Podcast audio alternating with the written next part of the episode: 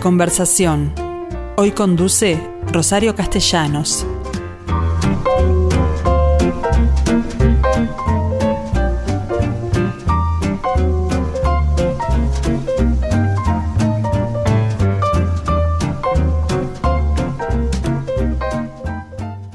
Hace algunos días llegó a mis manos un libro que se llama El universo curvo de Samuel Flores.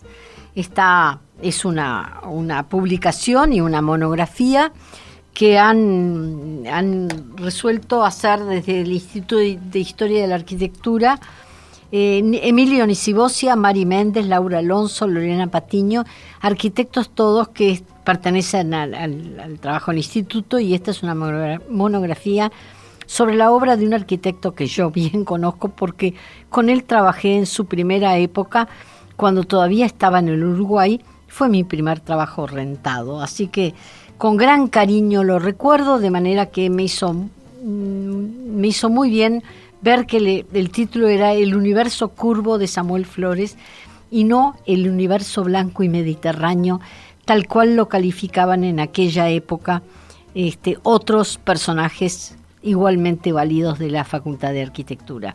De manera entonces que con Emilio Nisibosia lo primero que le voy a preguntar es a raíz de cómo tomó contacto con esta, con esta obra de Samuel, ya, ya de vuelta en Montevideo, cuando la mayoría de sus obras las produjo en, la, en Buenos Aires. Es decir, Emilio, ¿cómo te va? ¿Qué tal? Hola, buenos días. Hola.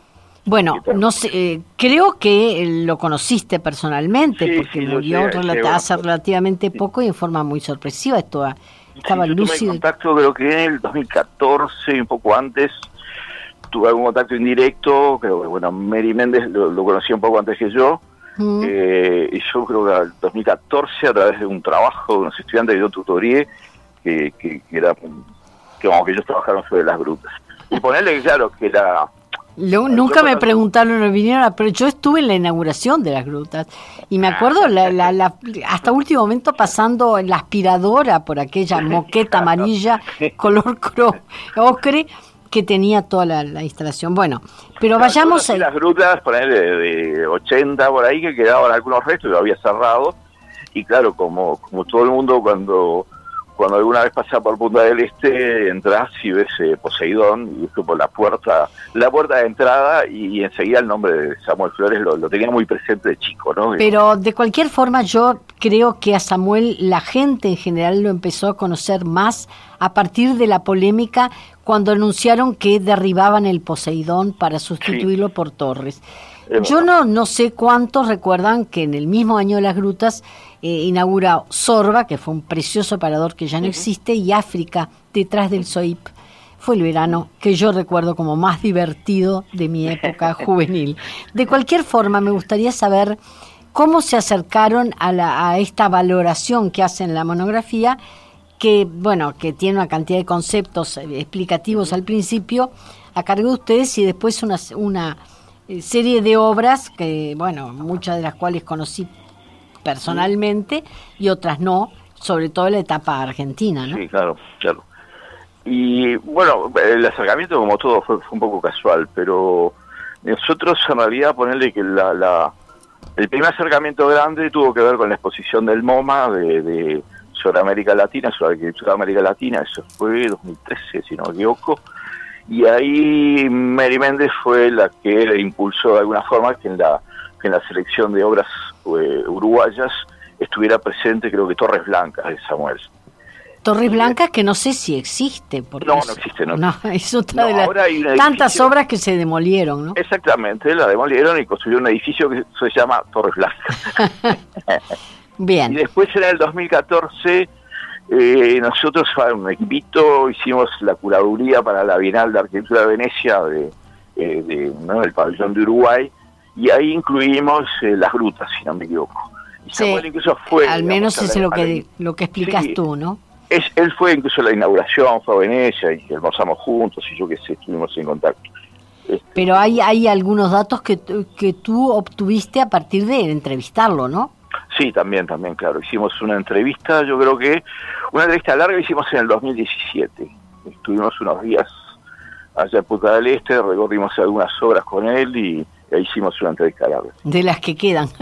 bueno, en realidad creo que todo esto tiene que ver con un material excepcional que tiene el Instituto de Historia a partir de la donación de, que hicieron su mujer y su hija, las dos se llaman Magdalena, Madelón era la, esposa, Magdalena a la, que, a la cual conocí muy chiquita, y bueno, y fueron ellas, sobre todo recuerdo el, trabajo que hizo la hija defendiendo el Poseidón, que finalmente logró que se mantuviera, ¿no?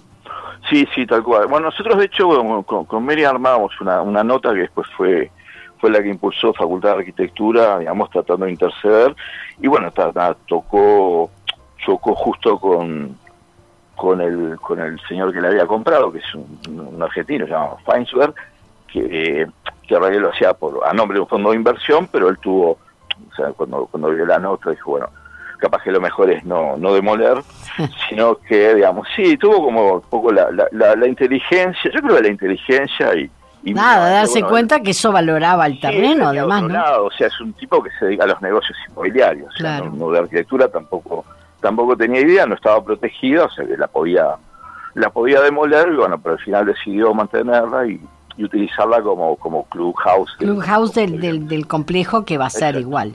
bueno, en definitiva, me gustaría saber qué opinas tú hoy, porque es muy diferente a lo que yo escuché a propósito en mi época, de la arquitectura de Flores? ¿Cuáles son los valores? a, mí, a mí me parece que, digamos, un poco también lo que nos pasó, fuimos descubriendo y entrando más en el, en el detalle de, estudiando los proyectos y, y ahí uno va descubriendo que, que en realidad Samuel Flores sabía lo que hacía este, que, básicamente se había construido una forma de trabajo. Artista, creador y mago, lo llama Mari ah, Méndez en algún momento, ¿no? Este, es que él tenía esa cosa, claro, como de muy artesano, ¿no? De pararse frente a las cosas, bueno, él incluso trabajaba básicamente con, con maqueta, y una baqueta que le hacía con unos, con unos paneles de plasticina que había comprado. O sea, plasticina color, eh, color terracota que había pertenecido al taller de Beloni. Exactamente, él compró un lote a la, a la viuda de Beloni y trabajó, bueno, yo tengo alguno que me regaló en algún momento. Este, pero que sí, él tenía como una sensibilidad muy particular sabía mucho lo que hacía, en el sentido, de que es muy sutil, sobre todo en los cambios y los recorridos, en los cambios de escala de los espacios, en el uso de los desniveles, en el, la forma en que se posiciona con el terreno, en las perspectivas, las vistas que va abriendo. O sea, no, no es simplemente una escultura y, no mucho más, sino que en realidad tiene como escalas de trabajo, o sea, hay una parte que es muy escultural, pero después sí también él tiene la capacidad para para ir, digamos, midiendo las escalas de uso de, la, de las viviendas.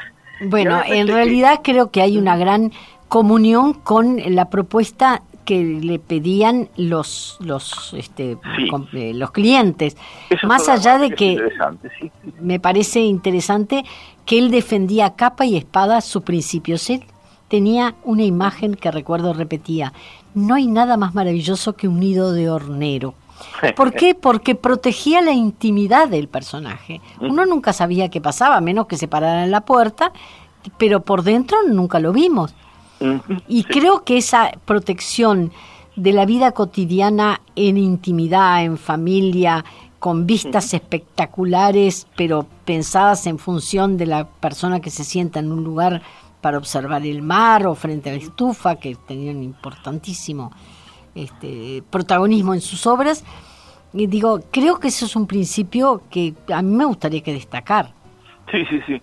Sí, es que de hecho además el, el digamos, desarrolló una especie de método que, siempre es muy difícil acceder a las fuentes, pero él manejaba un sistema de entrevistas, o sea, claro. digamos, en la, nosotros entre otras cosas recuperamos la, biblioteca, por lo menos la última biblioteca que tenían en su último apartamento, que era acá en Punta del Este. En Punta del Este, sí. Entonces él tiene una serie de manuales de psicotecnia y él había hecho cursos.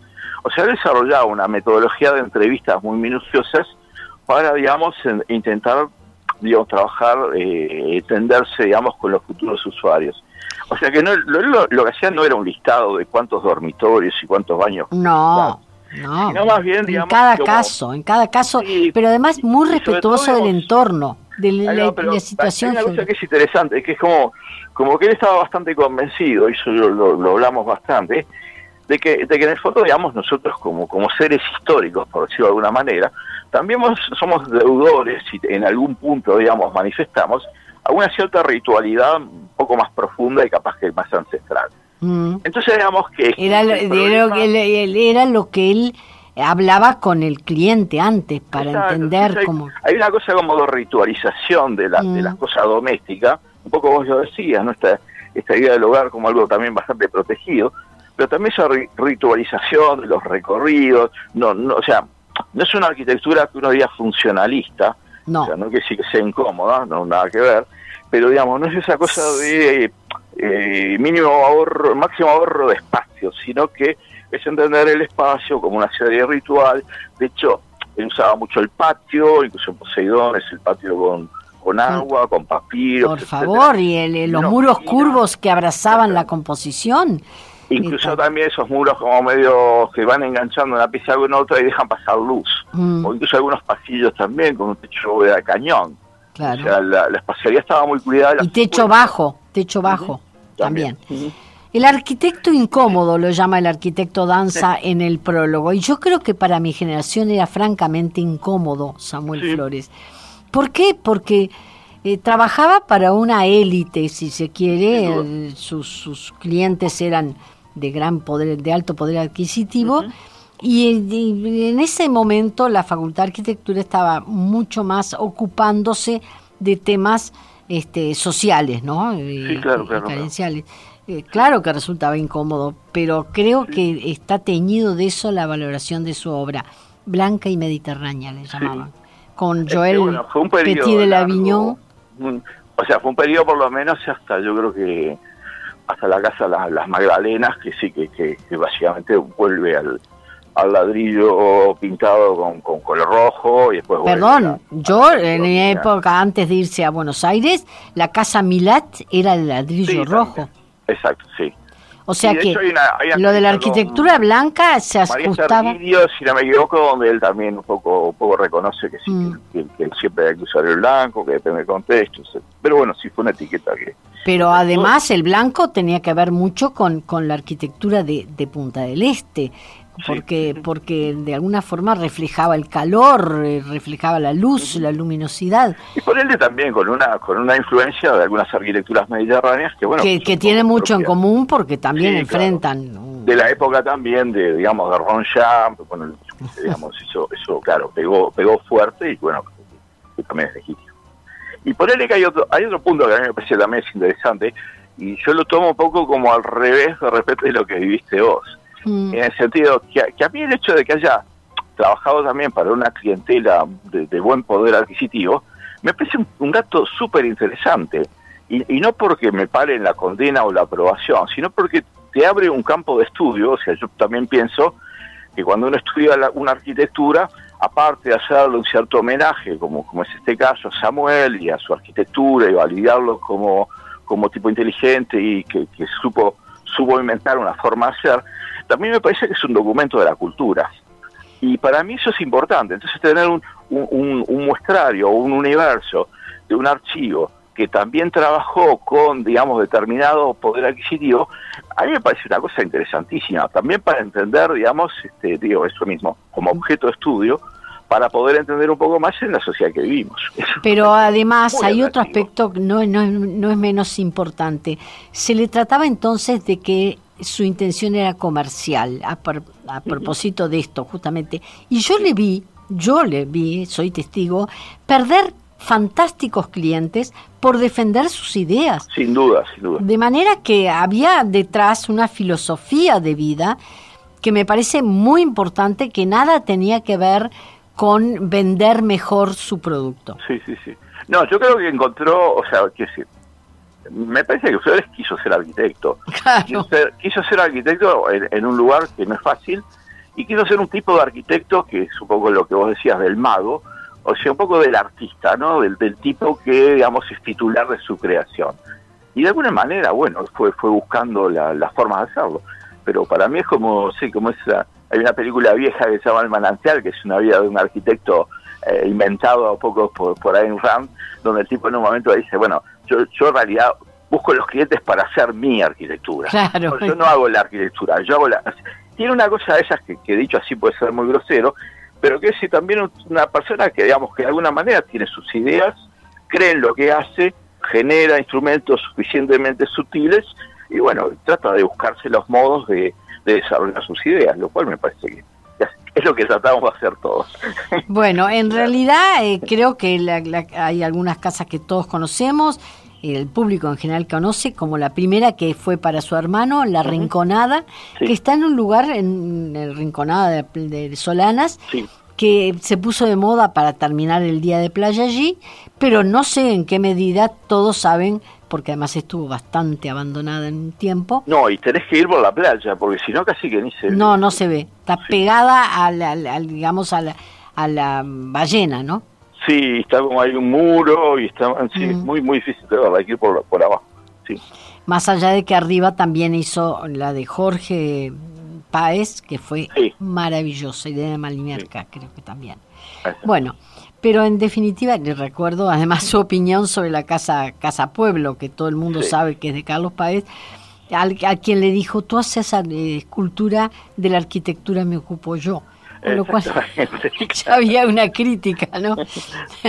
a meterse en camisa de once varas. Bueno, de cualquier forma, creo que este es un homenaje que se merecen y que han impulsado su señor y su hija. De manera que me gustaría que me contaras qué es lo que, en definitiva, eh, consiste, en qué consiste el acervo que ustedes guardan en el Instituto de Historia.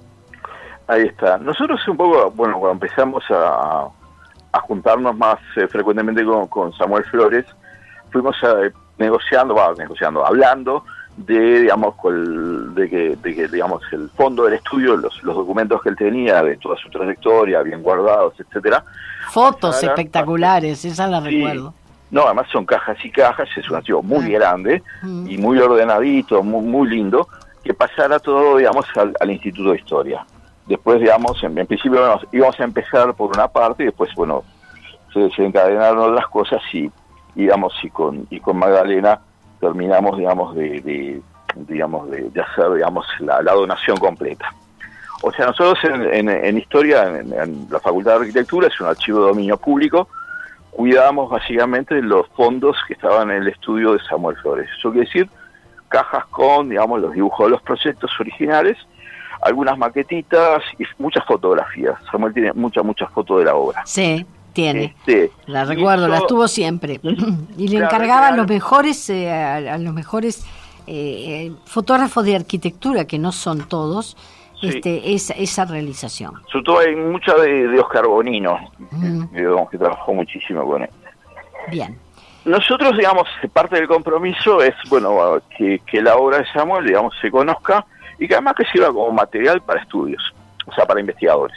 Yo tengo acá el libro abierto en la página, eh, porque es un libro importante, ¿no? es un la libro página En la página 68 donde está la Casa Brauer. Casa Brauer que se proyectó en Montevideo, pero se realizó en San Isidro, en Buenos Aires, es la que en definitiva comenzó su exilio.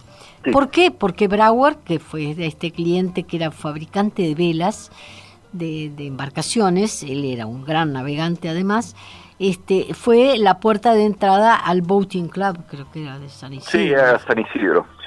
Y bueno, y allí hay una cantidad de obra de él que yo no conocía y que agradezco que este libro tenga excelentes fotos y planos de toda esa obra, ¿no? Sí, que son todas son fotos de, de, archivo, nosotros no, no hicimos fotos nuevas. También es cierto que, digamos, que de alguna manera el golpe del 73 lo puso Samuel siempre dijo, bueno, yo un poco estaba incómodo en Uruguay, ¿no? Como, que eso también ayudó a la decisión de, trasladarse a Buenos Aires. Pero además tenía, que tenía todo para irse a Buenos Aires, porque en ese momento, criticado acá y con, con las puertas abiertas en San Isidro, sabía que tenía... No, y de hecho además él, tuvo muy buena prensa en, la revista Suma, que es una revista prestigiosa sí, de pero después, años después. ¿Cuántos leen Suma los, algunos colegas? Y también, digamos, en, en el suplemento de la Nación, que, que escribía un tipo llamado Viraviden, una cosa así, y que, realmente, digamos, escribió mucho y publicó mucho de la obra de Samuel, o sea, que lo, seguía muy muy atento, y que, era un buen crítico también. O sea, le, fue bien en Argentina. Pero de aquí se ocupó fundamentalmente Diego Flores en arte y diseño, por ejemplo. Por hay una cosa que es cierta, que cuando, poner el comienzo, cuando Samuel había hecho la casa de, de, los hermanos, de, sí, de Horacio, yo no llegué a eso. Eso, digamos, él, aparece ahí publicado, por ejemplo, en un número aniversario de la revista de la Sociedad de Arquitectos. La mm. sociedad cumplía 50 años, hacía un monográfico como que dice recopilando lo mejor, y hay una foto de él. Y después hay un artículo que viene enseguida, que yo creo que es del Pali Lorente, donde presenta tipo ocho emergentes de la, de la arquitectura uruguaya. Y ahí también está Saúl. O sea, como que, sí, en el 60 yo diría que lo que lo promocionaron o entró y después no sé bien qué pasó, pero, pero es cierto lo que voy a decir. Eh, tuvo un paréntesis largo que la ida a Buenos Aires seguramente lo alejó también del de, mundillo crítico uruguayo. Y ponerle en honor a la verdad, también hay que decir que cuando hizo la ampliación de, el reciclaje de Copiplan en Ciudad Vieja. Mm. Mariano Arana le dedicó, digamos, unas, unas buenas palabras en un artículo, yo creo que es la revista Jaque, si no me equivoco. Pero además fue autor, que no aparece en el libro, del primer reciclaje de una casa histórica, que es donde actualmente está la Embajada de México y el Centro Cultural Mexicano. Eso fue una obra de Samuel que por años, por años estuvo cerrada porque no entendieron que había puesto en valor un, una arquitectura colonial en su momento, ¿no? Bueno, en, definitiva entonces este el universo curvo de Samuel Flores. El universo curvo se puede, te voy a hacer el chivo, si puedo, en forum.uy se puede comprar el, libro, es un libro de 300 y pico de páginas, que además de tener, digamos... Tiene el inglés, la versión en inglés. Tiene, tiene una versión en inglés y tiene, digamos, además de la, de, la, parte monográfica, o sea, es como una especie de catálogo de la obra de Samuel con material de, archivo, plantas, fotos de época, etcétera. Hay un par de artículos introductorios y después hay un par de artículos de invitados, este, que son gente, eh, dos grupitos. Uno es el de Antonio Pizza María, María García Vergara y el otro es el de Joaquín Medina Barbour. Eh, en el caso de Antonio Pizza y de Marisa García son gente que vive en, Barcelona. Eh, Antonio Pisa fue el autor de una retrospectiva muy, muy grande y muy importante sobre la eh, arquitectura tipo influencia del Mediterráneo en la arquitectura moderna en mm. Europa. Él es uno de los autores de unos textos que tratan de tirar algunos puentes entre, digamos, esa influencia mediterránea y, digamos, y, su proyección internacional. Y Medina Barbun fue, digamos, eh, si no me equivoco, director de la cátedra Walter Gropius, es una cátedra, digamos, este, vinculada, bueno, o sea, la, a la Bauhaus, o sea, a toda la tradición, claro. Claro, y es el otro que también escribe, él también trabaja mucho sobre los temas de la influencia de la cultura mediterránea en la arquitectura moderna, y también es otro que, escribe, digamos, un muy lindo artículo.